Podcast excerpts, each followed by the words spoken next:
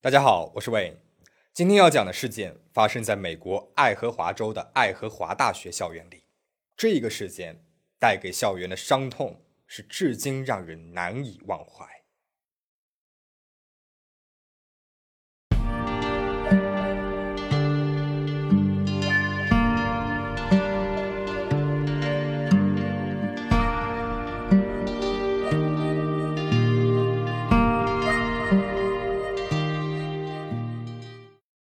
一九九一年十一月一日，这一天是万圣节，爱荷华州迎来了初冬的第一场雨夹雪。爱荷华大学校园里，一个穿着褐色长外套、个头不高的亚裔男子，急匆匆地走过了范艾伦大楼的狭窄走廊。男子的头发因为雨雪而湿漉漉的，显得有一些狼狈。那么，这个范艾伦大楼呢，是以科学家詹姆斯·范艾伦教授的名字来命名的。他发现了行星的辐射带。使爱荷华大学的空间物理系迈入了世界的顶尖行列。范艾伦物理系大楼三楼的三零九室正在进行每周一次的固定会议。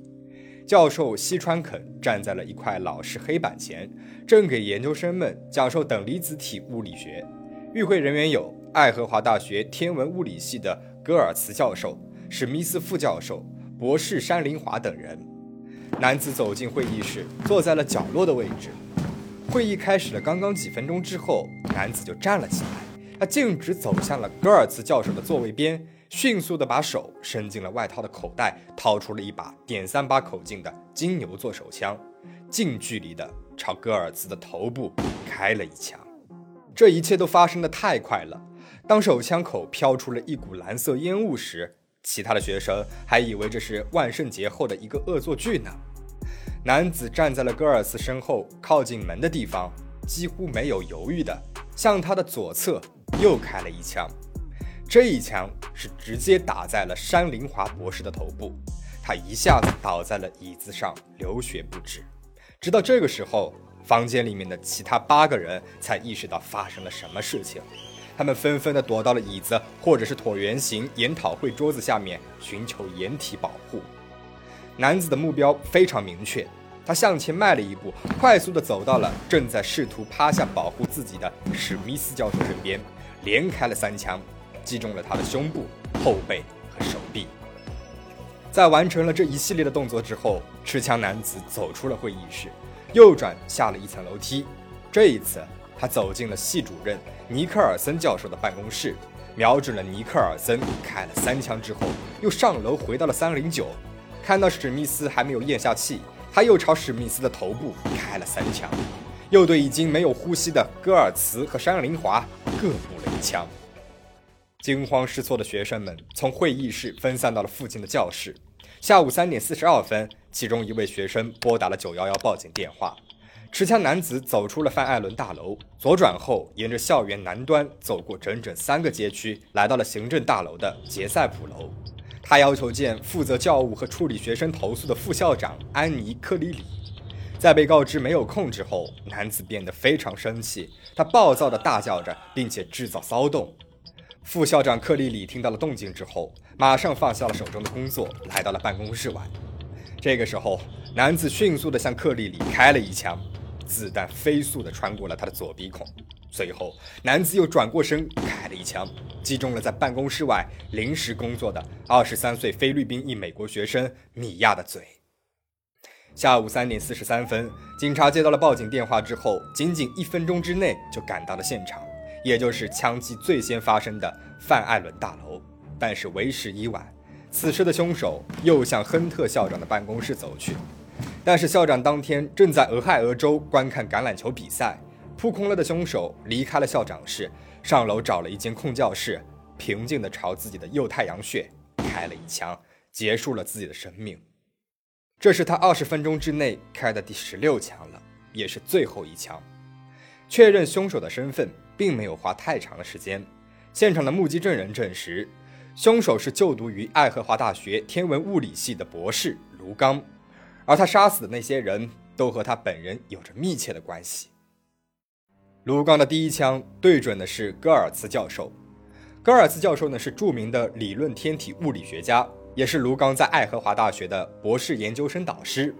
他带了卢刚六年的时间，也可以说是卢刚的老板。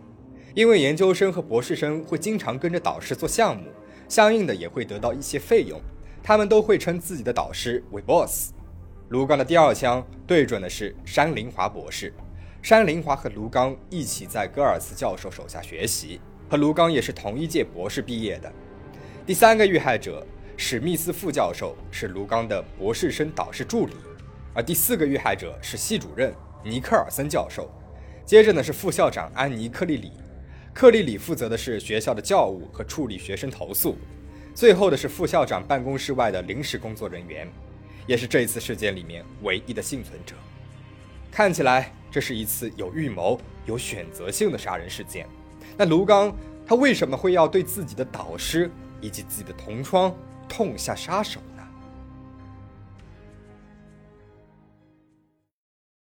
卢刚出生于一九六三年的中国北京，他的母亲是医院诊所的一名医生，而父亲呢是一家汽车零部件企业的职员。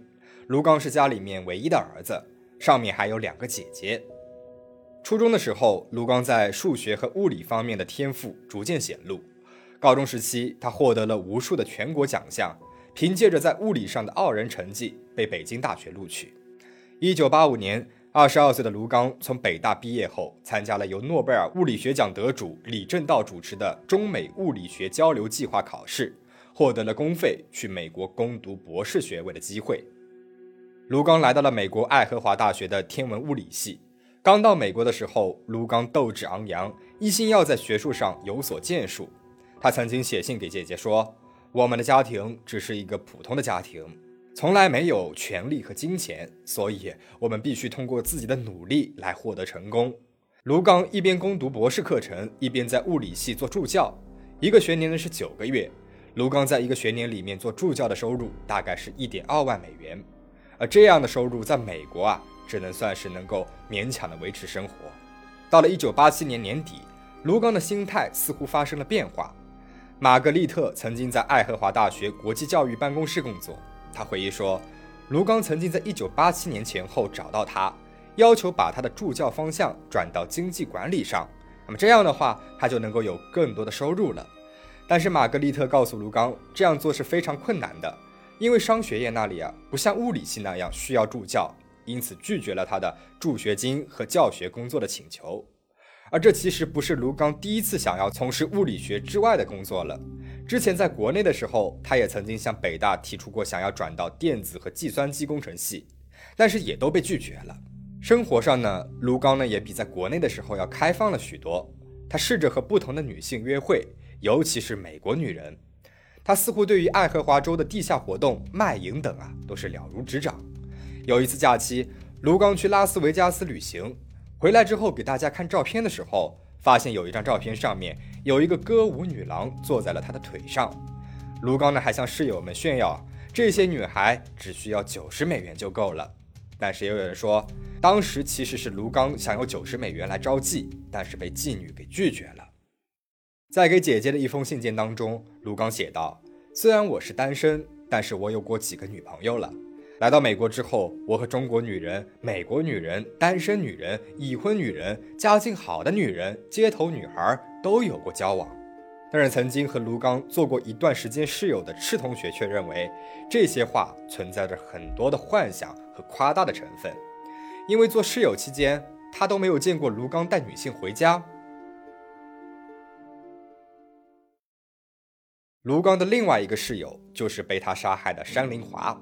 山林华呢是来自浙江省的一个农村家庭，比卢刚要小一岁，和卢刚同届，也是八五年本科毕业后，通过中美物理学交流计划考试，获得了美国公费来读博士的。之前在别的大学学习，一九八七年春天，他转到了爱荷华大学，和卢刚在同一个学术小组，同样师从戈尔茨教授。一九九零年四月，到了博士毕业答辩的重要时间点，一向在学习上顺风顺水的卢刚，他碰了壁。他没有通过论文的口试，他的答辩小组成员包括了导师戈尔茨、导师助理史密斯、系主任尼克尔森以及另外一名教授。答辩当中，卢刚没有回答出教授们给的问题，被判定博士口试不及格。卢刚在给姐姐的信件当中写道：“他在论文答辩当中遭受到了残酷的个人羞辱和情感痛苦。他还责怪导师戈尔茨没有事先告诉他应该准备什么问题，而他的室友山林华则顺利地通过了毕业答辩，这让卢刚的心里更加的不平衡了。而更让他愤怒的是，每年爱荷华大学都会针对毕业的博士生颁发一项学术奖。”杰出的博士论文奖将获得两千五百美元的现金奖励。起初，系主任尼克尔森呢是想要提名山林华和卢刚两个人的，但是在四月底看到卢刚陷入麻烦不断的论文答辩之后，尼克尔森决定只提名山林华。卢刚呢是在四月二十六号得知这一项决定的，他看到了尼克尔森写给山林华的一份贺词。那天下午，卢刚找到了导师戈尔茨。说自己还在修改论文的阶段，系主任就已经提名了山林华，这让他非常的不满。但是戈尔斯认为这个奖项并不重要，除了爱荷华大学，没有人知道这个奖项，劝卢刚好好准时完成论文才是正经事儿。但是最终，山林华获得了这个奖项。除了答辩不顺利，卢刚找工作也毫无进展。根据档案显示。在一九九零年到一九九一年之间，他至少给四十到五十所大学写过求职信，但是都没有成功。由于卢刚研究的课题是十分有局限性的，再加上当时的美国经济啊不景气，许多科研机构都纷纷裁员，让卢刚的求职之路一直碰壁。在申请工作的同时，卢刚还向爱荷华大学的管理人员写了好几封申诉信件。在信件当中，他慷慨激昂地表示，尼克尔森教授在奖项提名截止日期之前就选择了山林华，而把自己给剔除了，这十分的不公平。他要求对颁发奖项的过程进行审查，而这样的申诉信件就是由负责处理学生投诉的副校长安妮·克利里来解决的。克利里已经和卢刚通过邮件沟通了一个多月的时间了，那么他觉得物理天文系啊并没有做错。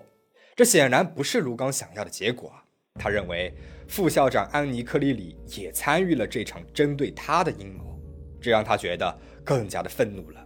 所以他决定报复所有对他不公平的人。一九九一年五月二十一日，事发五个半月之前，约翰逊县警长卡彭特收到了卢刚提交的持枪许可证申请，这让他觉得有点为难了。因为在此之前，卡彭特从来没有向爱荷华大学的任何中国学生或者是任何非美国公民发放过持枪许可证。卡彭特呢申请了上级，希望能够拒绝批准卢刚的申请，但是上级呢却批准了申请。上级给出的理由是，只要他满足居住的要求，即使不是美国公民，也一样有资格获得持枪许可证。五月二十四号，卢刚正式拿到了持枪许可证。五天之后。他以一百零一点八七美元的价格用 Visa 卡买了一把点二五口径的手枪，并且去射击场进行练习。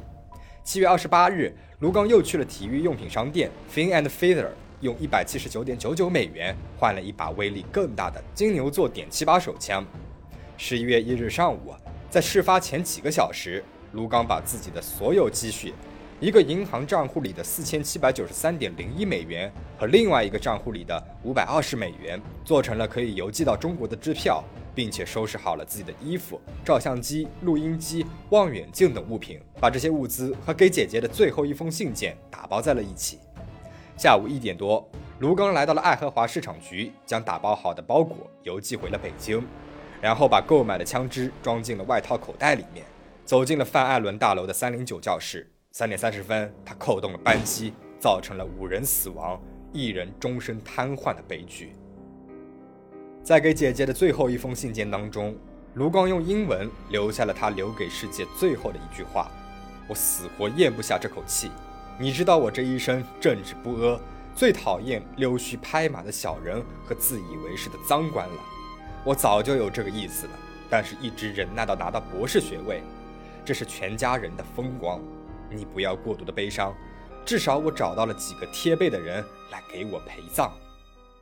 关于卢刚的杀人动机，警方并没有正式的结论。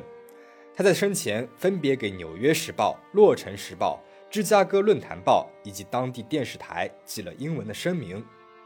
这些声明当中，他说自己的导师流寇迟发他的论文以及帮助求职的介绍信。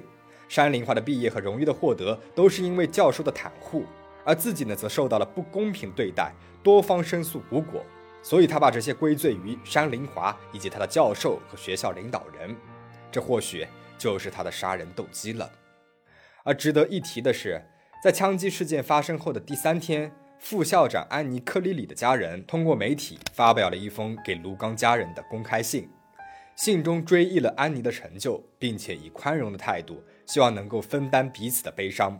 二零一六年事件发生二十五年之后，一位在爱荷华大学商学院就读的中国留学生在社交网站上留言说：“这学期我这么认真的学习，如果学校还是让我挂科了。”就让教授们体会一下当年卢刚的恐惧，结果他就被大学给开除了学籍，并且被要求离开美国。可见卢刚事件所带来的恐惧和伤痛是多么的深远。事件到这边结束了。关于卢刚的性格，他的大部分同学都说他是十分自私小气的人，又攻击性很强，让人下不了台。卢刚的一个室友说，夏天天气热。卢刚睡在客厅，并且把冰箱打开了一整夜，根本就不会顾别人放在冰箱里面的东西会不会馊掉。